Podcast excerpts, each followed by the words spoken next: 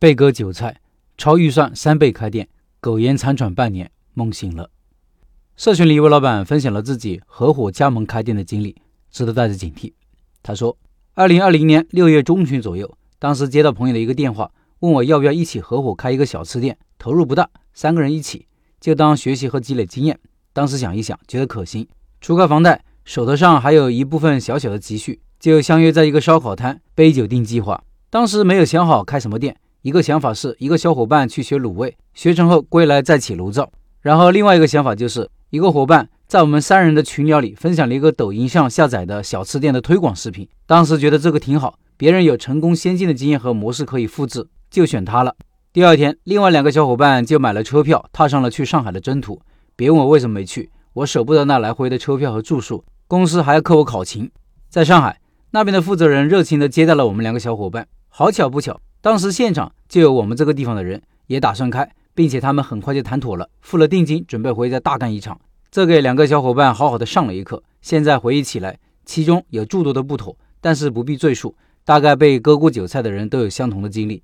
两个小伙伴回来了，还带来了韭菜公司的选址和教学老师。选址他给了一周的时间，中间可以在店装修好之后，教学老师再来学习。他给了一周时间，其中我们包吃包住。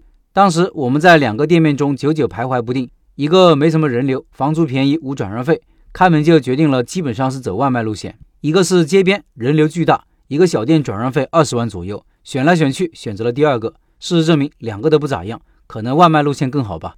店面转让费加店租加加盟费，再加上从加盟商购买的设备材料，还有装修，七七八八的，已经超出预算很多。但是没办法。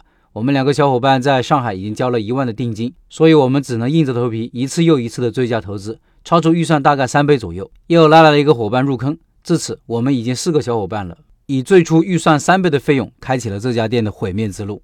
试营业时已经看出了生意的惨淡，可能因为我们在南方城市，而主打的产品是北方城市喜欢的鸡架，也可能是我们觉得预算在那里，所以产品定价定的比较高，也可能是简单的因为味道不好。但是我们一直咬着牙苦撑，倒不是因为亏损，大头已经投进去了，这亏损只是毛毛雨。大概就像你打扑克，一个晚上一直输，连赢一把的机会都不能给，所以让人很恼火。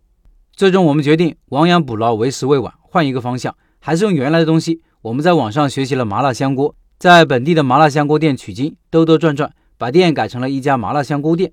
竟然没有什么投入，而且生意比之前好了不是一星半点。但是因为之前惨淡的营业额，这一星半点也只是零星小雨，而且店面就那么大，店铺有上限，就算可以多做营业额，也容纳不了那么多顾客。就这样苟延残喘了两个多月。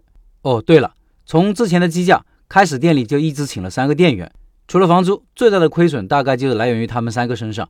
我们四个人也有两个人常驻店里，也要发工资的，巨大的亏损就源于负担这五个人的工资。